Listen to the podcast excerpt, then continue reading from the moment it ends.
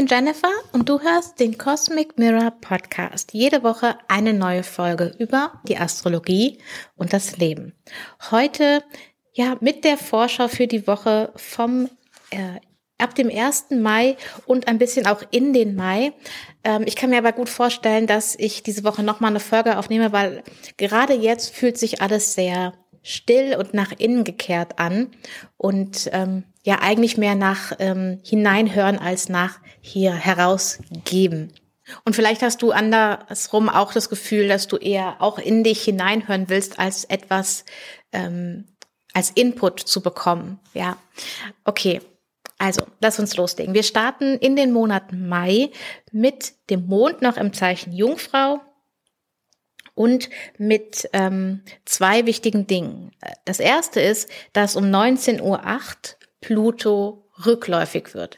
Wir hatten ja jetzt seit Ende März diese erste Phase, die ersten Tage und Wochen mit Pluto im Zeichen Wassermann, ähm, der Anfang von einem ähm, ja, größeren Kapitel und ähm, Pluto ist jetzt hier auf ähm, dem allerersten Grad im Zeichen Wassermann so ein Drittel weit gekommen. Ja, wenn man einen Grad äh, kann man in 60 Grad Minuten unterteilen, so wie man eine Stunde in 60 Minuten unterteilen kann. Und bei 22 Minuten ist jetzt Pluto und bleibt stehen und geht wieder zurück. Also es war wirklich so ein ähm, Hineinfühlen, Hineintasten, Anspüren, Themen ähm, aufkommen lassen. Das ist meine Katze. ähm, und wir haben davon jetzt noch ein paar Wochen, also bis, ähm, ich glaube, zum 10. oder 11. Juni, dann kommt Pluto zurück ins Zeichen Steinbock. Also wir haben noch sechs Wochen mit dieser Pluto-Energie, aber jetzt wieder in der Rückwärtsbewegung, mit vielleicht ein bisschen was von den Impulsen wieder einsammeln, die wir bekommen haben, mit vielleicht ein bisschen, ähm, ja, so eine Ahnung davon bekommen, in, in welche Richtung wir Schritte unternehmen, um uns auf ähm, das nächste Mal vorzubereiten, wenn Pluto ins Zeichen Wassermann kommt. Das ist das Erste. Und dann haben wir ähm, auch Montag und Dienstag die Energie von dem Merkur Kasimi, also Merkur im Herzen der Sonne. Ich hatte ja zuletzt erzählt, dass Merkur als Abendstern unsichtbar geworden ist und sich quasi auf dem Weg äh, in der Unterwelt in den Abstieg befindet. Und jetzt zu diesem Treffen mit der Sonne ist Merkur quasi in seinem Zyklus hier am tiefsten Punkt in der Unterwelt angekommen und hat jetzt hier dieses Treffen mit der Sonne ist wie eine Erneuerung, ist wie ein ähm, Reset-Knopf, wenn du es dir so vorstellen möchtest. Es ist wie ein, ähm, eine, eine Reinigung und auch der Neustart für den nächsten Merkur-Zyklus, also für die nächsten äh, vier Monate, grob gesagt, mit Merkur, bevor er dann wieder im Zeichen Jungfrau rückläufig wird. Also ich, ab diesem Punkt fängt quasi der Aufstieg wieder an, der Aufstieg zur Oberfläche aus der Unterwelt heraus. Das dauert natürlich noch, aber ähm, das ist so quasi der Wendepunkt im Zyklus. Und ähm, das findet statt, also der ganz genaue Moment, an dem Sonne und Merkur sich treffen, ist am Dienstagnacht um 0 Uhr 27, also die Nacht von Montag, äh, dem 1. Mai auf Dienstag, den 2. Mai, da um 1.27 Uhr. Aber du hast natürlich äh, sind die in einem gewissen Zeitraum nah beieinander, den ganzen Montag, den ganzen Dienstag, so grob gesagt, und halt insbesondere in den ähm, späten Abend und in den frühen Morgenstunden.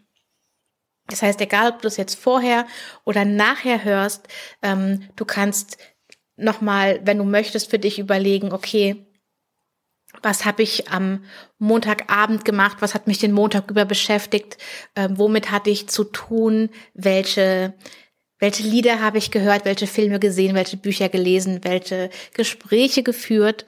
Ähm, und natürlich auch, was habe ich geträumt vielleicht. Ja, ähm, also das wäre so gerade, weil es halt bei uns in der Nacht stattfindet, wären Träume oder sind Träume hier ein besonderes ähm, Medium, ähm, das dir sehr nützlich sein kann, wenn du dich erinnern kannst. Und manchmal ähm, kann man das ja, oder ein, manchmal ist auch nicht der ganze Traum richtig, sondern einfach nur eine Sequenz, ein Symbol, ein Wort.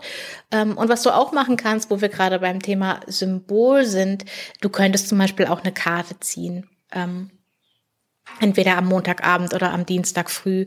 Ähm, oder auch dich einfach nur raussetzen und die Sonne beobachten. Also wenn du es am Montagabend noch hörst, entweder den Sonnenuntergang oder wenn du es eben am Dienstag hörst, dann den Sonnenaufgang, weil Merkur ist ja quasi mit der Sonne, also mit der Energie der Sonne verbunden und deswegen kannst du auch über diesen Weg quasi visuell Kontakt aufnehmen, auch wenn du Merkur selbst nicht sehen kannst.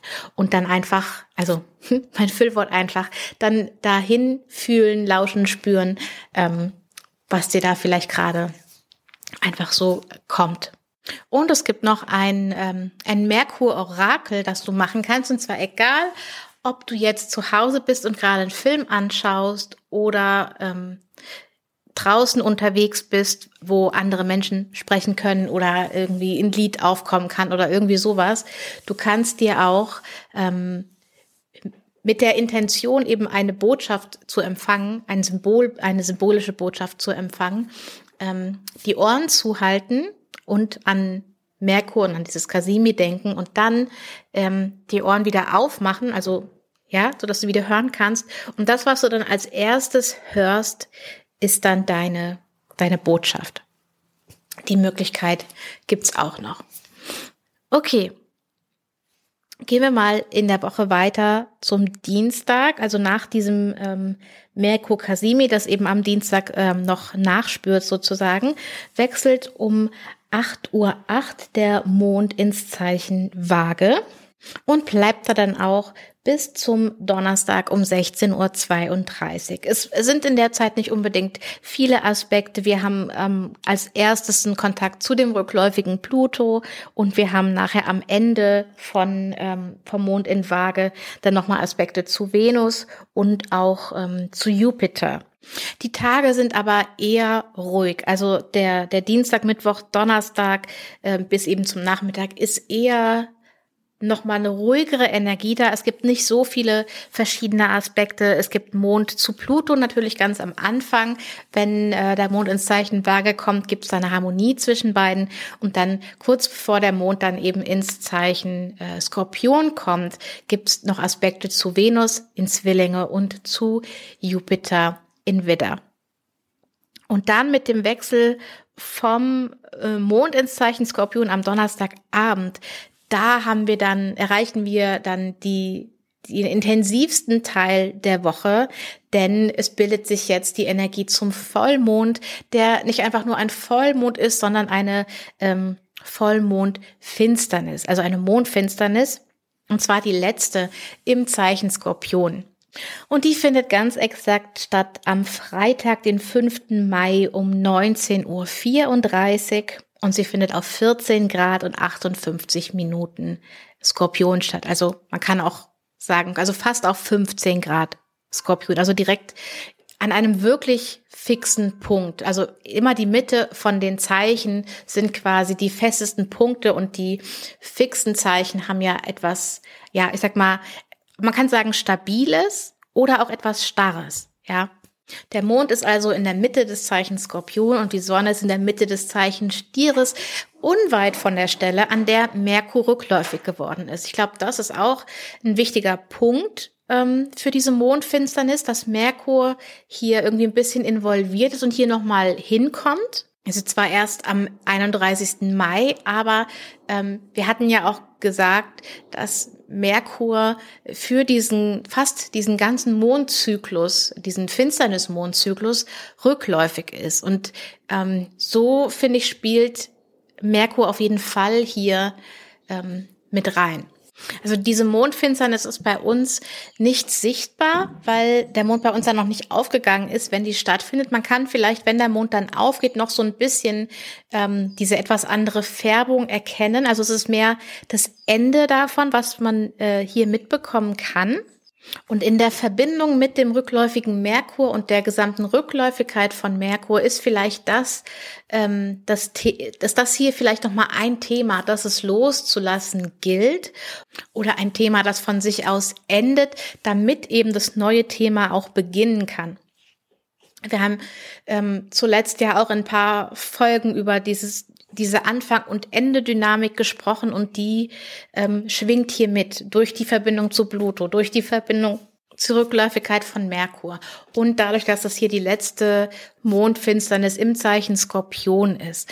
Also dadurch hat das Ganze eine gewisse Intensität ähm, und auch dadurch, wie gesagt, dass die Mondknoten in den nächsten zwei Monaten wechseln und eben am Ende, meiner Erfahrung nach, am Ende von so einem Mondknotenzyklus, also der Zeit von den Mondknoten in den jeweiligen Zeichen gerade, also jetzt aktuell in den Zeichen Skorpion und Stier, dass am Ende dieser Zeit diese ganzen Fäden zusammenlaufen und die, ähm, ja, in der Regel die wichtigen Dinge noch ähm, passieren, sich ereignen.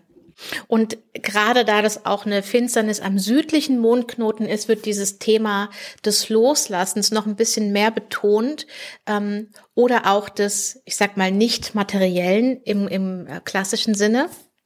Und ähm, mit, mit Mars in Krebs, der verantwortlich ist für diese Mondfinsternis und der auch schon verantwortlich war für die äh, Sonnenfinsternis. Das ist übrigens in diesem Jahr auch ein ganz spannendes Phänomen, dass die Finsternissaison, dass da ein Planet verantwortlich ist, also jetzt im Frühjahr der Mars und im Herbst dann die Venus.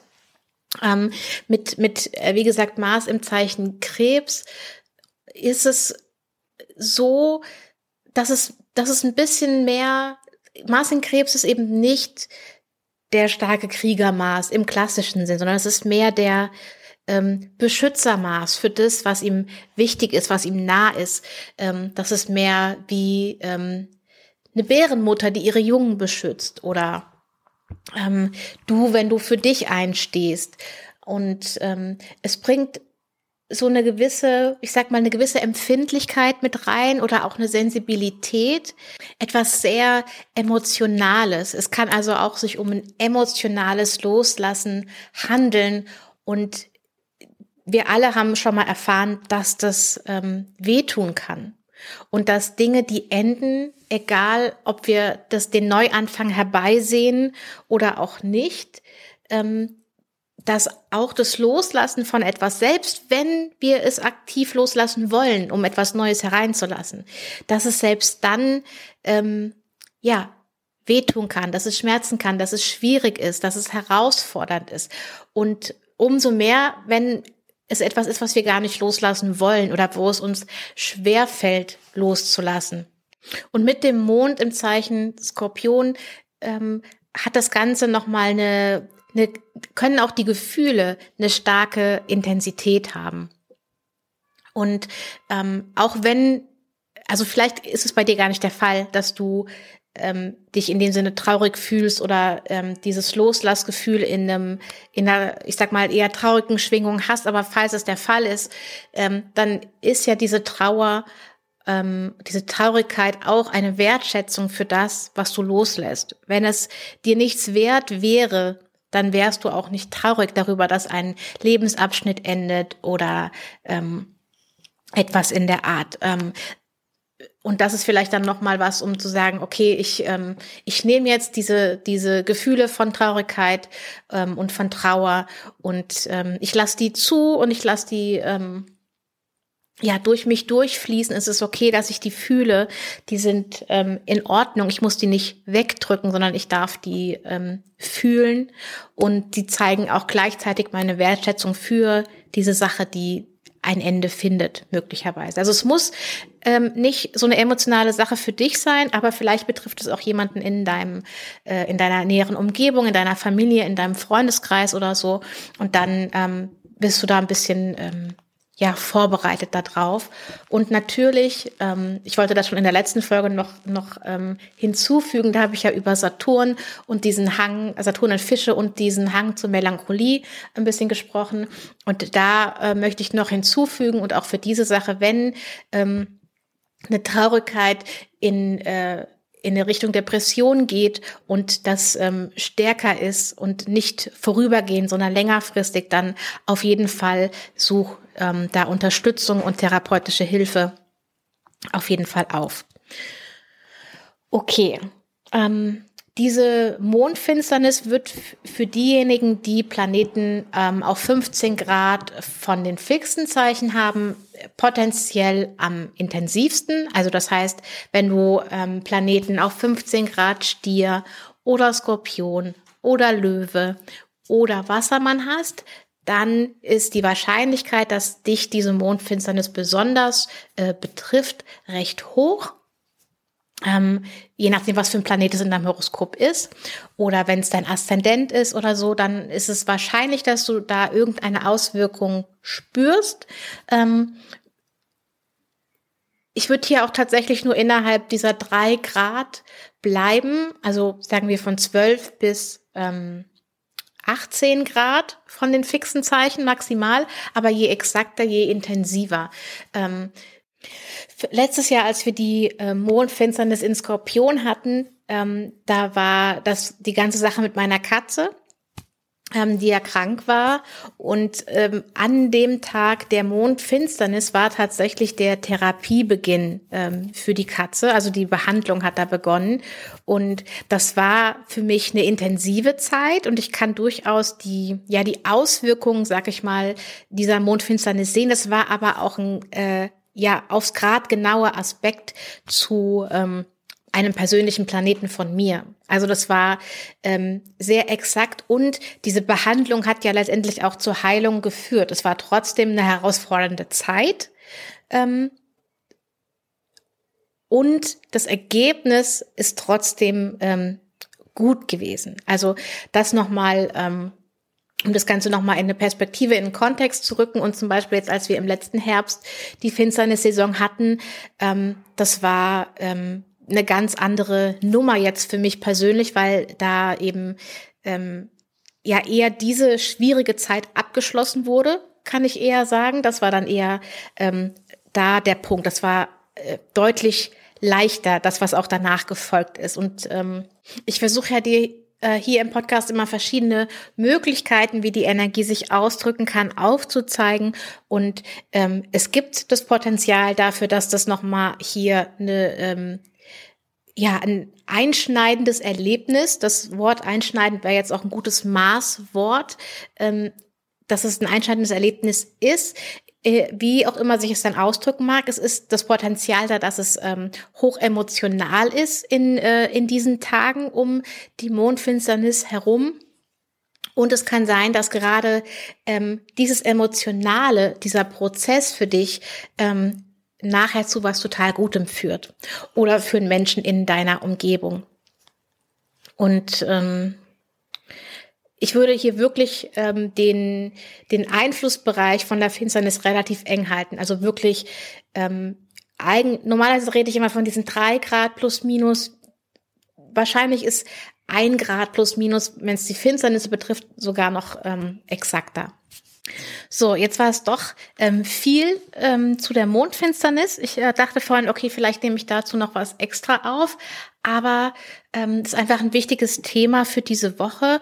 Und um dir jetzt noch ein bisschen Gesamtkontext zu geben, also ähm, was in diesem Monat Mai noch auf uns zukommt. Also auf der einen Seite habe ich ja gesagt, wir starten in den Mai in diese Woche mit dem Merkur Kasimi und nach also einem Neustart, einer Wiedergeburt, ähm, einem neuen Zyklus von Merkur und ähm, quasi nach diesem Neustart, als dieser wenn dieser Aufstieg in die äh, von der Unterwelt wieder an die Oberfläche beginnt, ähm, dann haben wir diese Finsternis noch, die uns ähm, auf die eine oder andere Art und Weise beeinflusst. Und danach kommt ja, dass Merkur wieder sichtbar wird und die Rückläufigkeit endet. Also das kommt noch im Mai auf uns zu und relativ zeitgleich dazu, dass Merkur sichtbar wird und quasi ähm, die Veränderung ähm, ankündigt ähm, durch seine Sichtbarkeit, kommt auch Jupiter ins Zeichen Stier. Und ähm, das alles in allem spricht dafür, dass was immer auch jetzt ähm, sich ereignet für dich oder für Menschen in deiner Umgebung, dass es im Endeffekt hier nachher was Positives kommt. Und auch wenn wir diesen Mondzyklus beendet haben und wir dann den, den Neumond im Zeichen Stier haben, dann haben wir auch noch mal ganz andere, ähm, recht schnell andere Qualität. Generell da Mars wird dann auch noch ins Zeichen Löwe wechseln, ähm, zur Mitte, Mitte, Ende des Monats.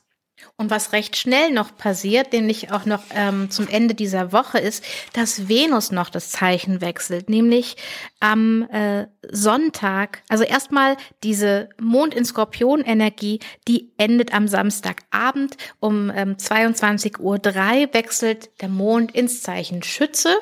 Dann sind wir erstmal aus diesem ähm, Mond in Skorpion aus diesem Finsternis-Zeitfenster äh, raus. Das ist immer dann, ähm, spürt man oft relativ schnell, wenn der Mond dann das Zeichen wechselt. Und wir haben dann am Sonntag um 16.24 Uhr, dass die Venus ins Zeichen Krebs wechselt.